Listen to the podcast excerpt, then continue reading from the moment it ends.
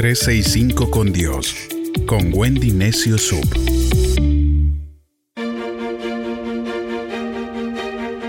...10 de febrero, háblalo con Dios. Dios tiene una ocasión para ti, un día de bendición en el que te sentirás totalmente renovado. Esther, en el capítulo 7, verso 2 dice, Mientras bebían vino, el rey le volvió a preguntar a Esther, Dime qué deseas, reina Esther. Hasta la mitad del reino te daría si me lo pidieras. Dios mismo te pregunta a ti en este día, ¿cuál es tu demanda? ¿Qué es lo que quieres que me entere? ¿En qué te puedo ayudar? ¿Cuál es tu petición para que te sea concedida?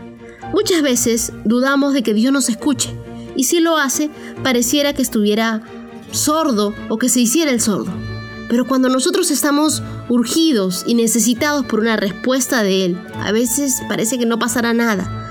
Pero lo que tú y yo debemos hacer es esperar en Dios.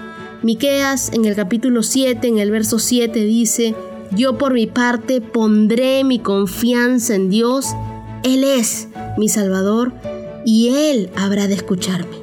Dios nos dice, "Yo te oigo." Solo espera confiadamente y ten la seguridad que sea cual sea tu necesidad, puedes hablarlo conmigo. Al terminar este podcast, nosotros tenemos un espacio, mientras la música va sonando, en el que podemos conectarnos con Dios. Y Dios nos dice, yo te oigo, solo espera confiadamente y ten esa seguridad. Comencemos entonces a hablar con Él.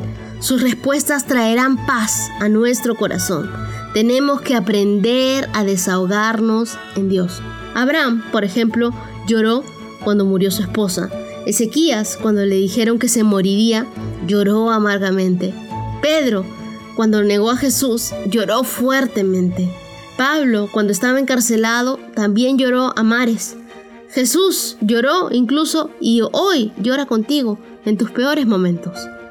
Podemos nosotros pasarnos la noche llorando, pero la mañana vendrá la alegría eso es lo que nos dice el Salmo 30, verso 5. Cuando Dios se enoja, el enojo pronto se le pasa, pero cuando Él ama, su amor dura toda la vida. Tal vez lloremos por la noche, pero a la mañana estaremos felices. Derrama tus lágrimas delante de Dios. Dios conoce cada una de esas lágrimas.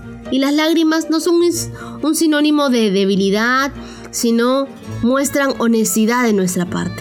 Ve a Dios con tus cargas y desahógate en Él de lo que has pasado, de lo que estás viviendo hoy en día. Ábrele tu corazón y háblalo con Dios. Tus problemas son tan difíciles que un ser humano nos, solo no los puede resolver. Si tenemos a Dios de nuestro lado, vamos a poder solucionarlos. Por eso necesitamos leer Mateo 11:28 que dice, ustedes viven siempre angustiados y preocupados. Vengan a mí y yo los haré descansar. Tú necesitas descansar en Dios.